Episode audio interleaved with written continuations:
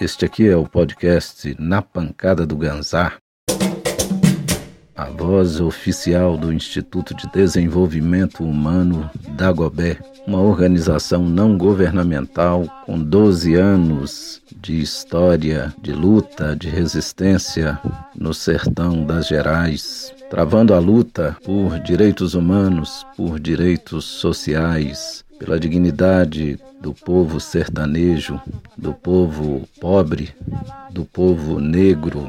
O meu nome é Anelito de Oliveira. Sou o diretor-presidente do Instituto Dagobé. Sou também quem concebeu, no ano de 2008, esse instituto como instrumento de luta contra todas as formas de opressão.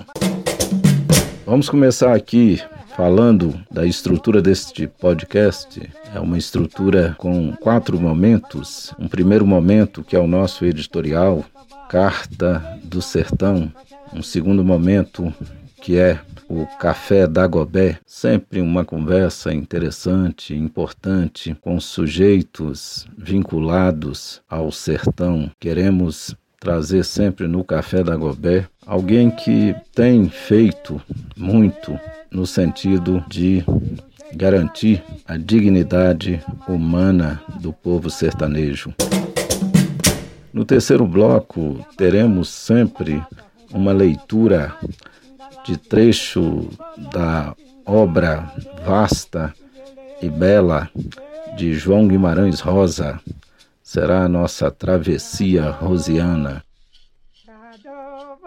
E também convidamos você a selecionar um trecho da obra de Guimarães Rosa e nos enviar. Teremos todo o prazer em veicular nesse bloco Travessia Rosiana.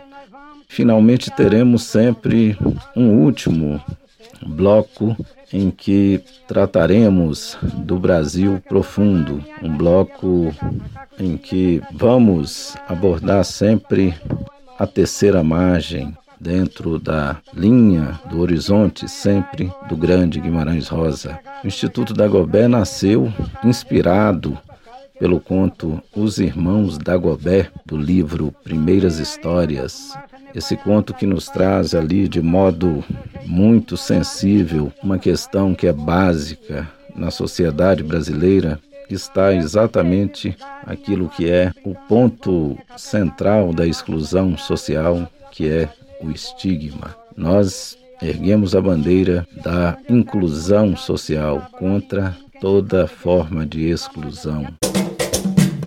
Portanto, fechando aqui já esse nosso primeiro momento, Carta do Sertão. Vamos juntos.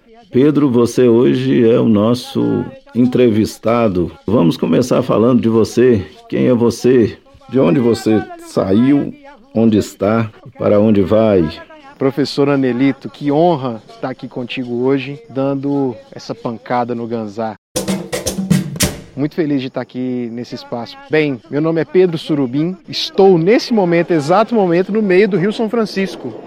É, bem do lado da ponte Marechal Hermes, da cidade de Pirapora, local onde eu nasci, é, de onde eu me criei, onde meus pais ainda residem, né? E daqui vou para o mundo, vou para o sertão, vou para a capital, onde eu ainda resido, mas do norte de Minas a gente mira o mundo, mira o sertão e o sertão é o mundo dentro da gente, né? Estamos juntos. Pedro, vamos entrar aqui na questão do velho Chico, você que está à frente aí do coletivo que luta neste momento contra a ganância do empresariado de mãos dadas com seus parceiros governamentais. Como é que é essa história, Pedro? A história da barragem de Formoso, em que pé que essa coisa se encontra agora? Professor, ao longo da história de intervenção do homem no São Francisco, é, muitos desses episódios o São Francisco sofreu muitos crimes e agora ele passa por essa iminência de sofrer mais um. A barragem do Formoso é um empreendimento antigo que está sendo retomado agora por um grupo do grande capital que tem o interesse de criar uma barragem nas cidades de Pirapora e Boitizeiro, com um alagamento de 32 mil hectares de água, que vai de Pirapora até o município de Três Marias. É algo surpreendente, inclusive pelas proporções de danos ambientais, socioeconômicos, culturais e ao patrimônio que esse empreendimento vai trazer para o norte de Minas e para o Brasil como um todo. Nosso coletivo Velho Chico Vive, ele se organizou a partir do mês de maio de 2020 justamente para combater esse grande empreendimento e cá estamos fazendo um ponto firme nessa luta. Hoje estamos conversando com Pedro Melo aqui no nosso Café Dagobé. E aí, Pedro, nessa linha de Pirapora falando para o mundo, você poderia nos dizer qual é o lugar de Marco Ribas aí nessa sua história que vai das artes até o ambientalismo, passando aí por relações internacionais, falar um pouco da sua formação, da sua interação com o governo. Fale um pouco, Pedro, sobre essas questões gerais aí, especialmente essa relação cultura e política. Bem, professor, apesar de ser músico e atuar artisticamente hoje, a minha formação é na área das relações internacionais, ciência política. E entre 2015 e 2018 eu tive a oportunidade de atuar como assessor de relações internacionais do governo do estado, é, junto ao governador Fernando Pimentel. Nessa oportunidade eu consegui atuar tentando entender Minas Gerais a partir de uma outra perspectiva, né? Esse lugar inserido no mundo. E aí, já fazendo um diálogo com esse lugar, também sertão, eu, como artista, como cidadão sertanejo, eu tenho algumas inspirações. E uma delas, sem dúvida, é a figura desse grande artista que é Marcu. Marcu, ele é uma referência de produção artística, não só porque falava das barrancas do Velho Chico e falava de outras questões, mas também falava do lugar mundo. E ele trazia Pirapora, trazia é, é, levava Pirapora para o mundo e ao mesmo tempo colocava o mundo, as diásporas, os dilemas inseridos dentro desse contexto mineiro, geraizeiro, cosmopolitano, que é o barranco do Rio São Francisco. Para mim, Marco é uma grande referência de musicalidade, sobretudo, porque Marco ele reflete esses movimentos que formaram o sertão, essa diáspora indígena, a diáspora banto, a diáspora nordestina, reflete também as águas do São Francisco, águas essas que correm também em minhas veias. Grande Pedro, falando agora de arte, de música, Pedro, como é que anda seu trabalho aí na pandemia? Sua parceria com Júlia Ribas, filha do saudoso Marco Ribas. Fala um pouco aí, Pedro, sobre esse trabalho sempre fértil. Anelito, além de ter Marcu como referência, né, eu tenho a honra de dividir os palcos e acompanhar essa grande cantora que é a Júlia Ribas, filha de Marcu. Júlia é uma pessoa fantástica, um talento é, sem, sem comparação nesse nosso país. E em tempos difíceis de pandemia temos feito algumas coisas. Estamos agora para gravar o seu trabalho mais recente, que é um disco de improvisação em cima de poemas dela, que é um disco chamado Lágrima Seca. Será um disco em trio, será né, pela Júlia Ribas, com, coordenando os vocais, eu nos instrumentos harmônicos e o percussionista Jack Will de Uberlândia fazendo a parte rítmica. Vai ser uma experiência bem interessante. Se tudo der certo, no mês de julho vai estar aí para a gente ouvir. E eu individualmente também tenho as minhas composições autorais. É, estou gravando na cidade de Montes Claros o meu primeiro trabalho solo, o disco Grande Sertão Quilombo, que é uma reflexão sobre é, a vida barranqueira e sobre a identidade barranqueira, sobretudo, a partir de um olhar da diáspora africana, é, exclusivamente banto, que eu acho que é formadora desse nossa, dessa nossa porção de sertão e também dessas águas que cá estão São Francisco. Olá, estamos chegando aqui ao fim da nossa primeira conversa aqui nesse espaço Café da Gobé, que será sempre uma entrevista com um sujeito ou uma sujeita, se quisermos, vinculado, vinculada ao sertão. Hoje temos a alegria enorme de conversar com Pedro Melo, Pedro, para encerrar, fale um pouco, Pedro, sobre essa situação da pandemia. Que mundo está se descortinando, a seu ver, Pedro?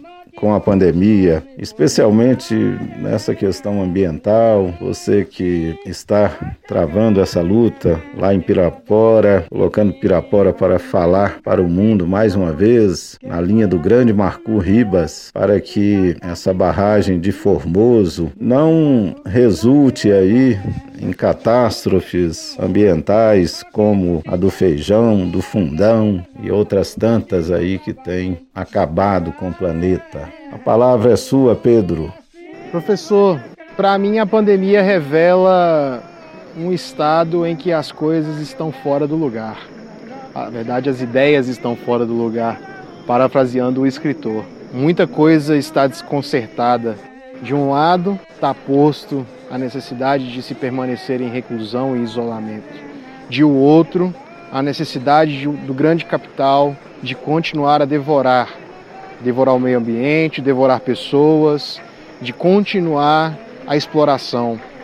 São duas coisas que acontecem em descompasso e que se as pessoas, se os governantes não atinarem para isso, o rolo compressor da história tende a nos esmagar.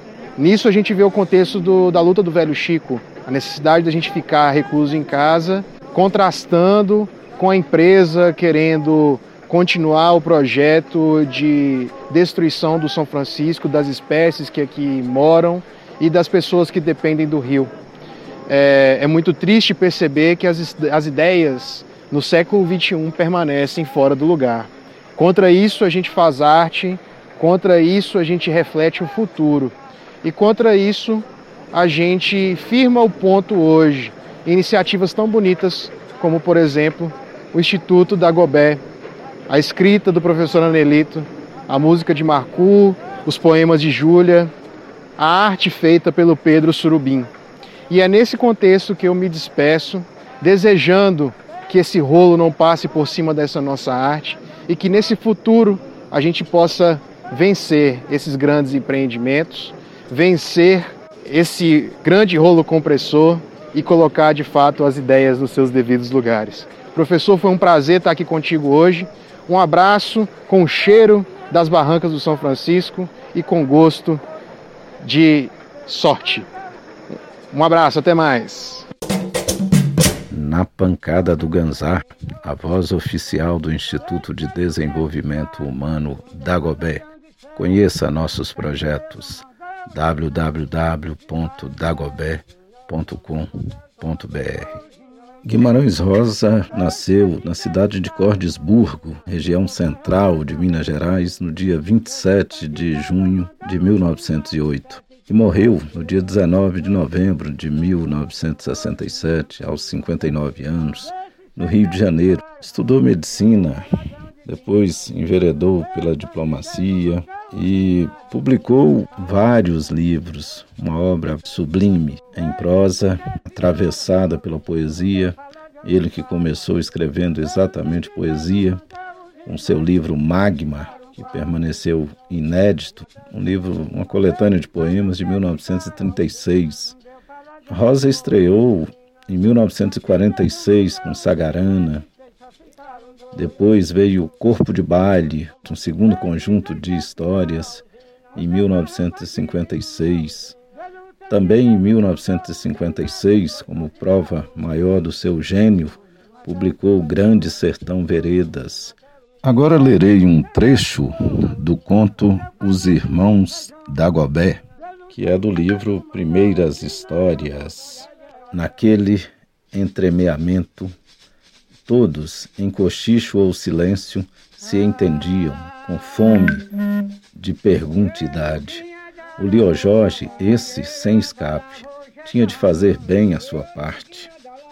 Ter as orelhas baixadas. O valente, sem retorno, feito um criado. O caixão parecia pesado. Os três Dagobés, armados, capazes de qualquer supetão, já estavam de mira firmada sem se ver, se adivinhava, e nisso caía uma chuvinha. Caras e roupas se ensopavam. O Leo Jorge, que estarrecia, sua tenência no ir, sua tranquilidade de escravo. Rezava, não soubesse parte de si, só a presença fatal. E agora já se sabia, baixado o caixão na cova, a queima-bucha o matavam, no expirar de um credo. A chuvinha já abrandava. Não se ia passar na igreja? Não, no lugar não havia padre. Prosseguia-se e entravam no cemitério. Aqui todos vêm dormir. Era no portão o letreiro. Fez-se o airado ajuntamento no barro, em beira do buraco. Muitos, porém, mais para trás, preparando o Foge, Foge.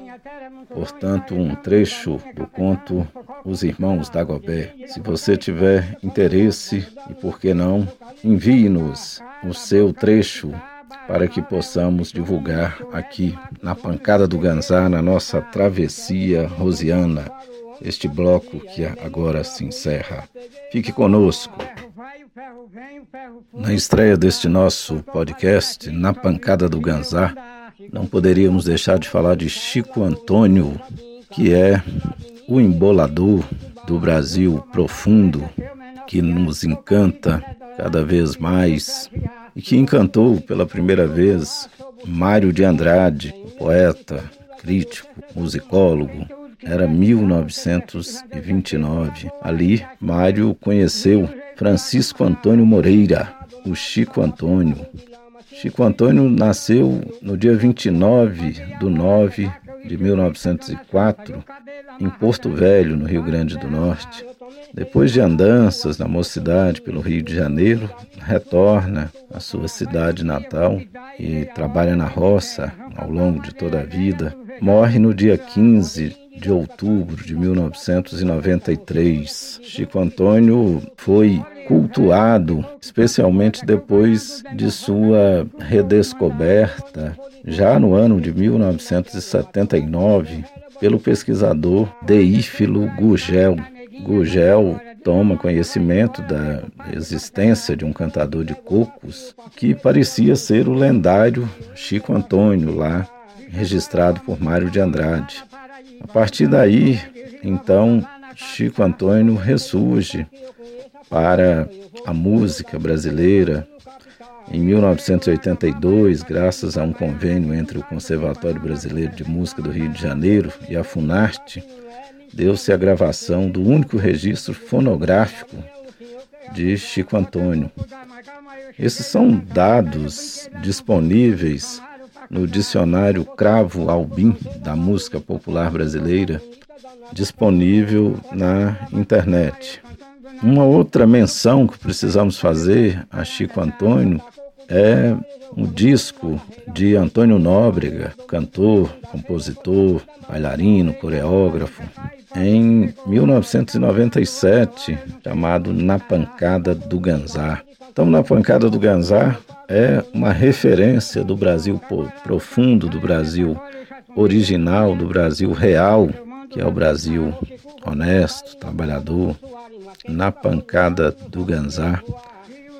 Traz hoje, na sua abertura, nessa estreia deste podcast, uma pequena matéria sobre Chico Antônio, o embolador, o coquista que deslumbrou Mário de Andrade, Francisco Antônio Moreira, seu nome completo, um exemplo um, de brasileiro do Brasil profundo, sertanejo, e que é a referência, portanto, do nosso povo lutador, o povo que o Instituto de Desenvolvimento Humano Dagobé se propõe a representar.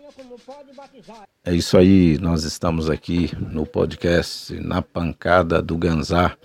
Hoje, encerrando nossa primeira edição. Teremos um encontro sempre aqui, todo sábado. Um abraço.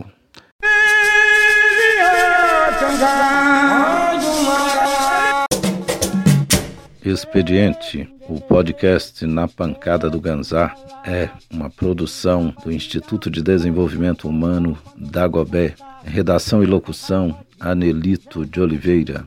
Assistência de produção, Vitor Hugo Manga. Periodicidade semanal, www.dagobé.com.br. Essa falama quando chove, vou cobrir com essa nova do sertão do Jatobá.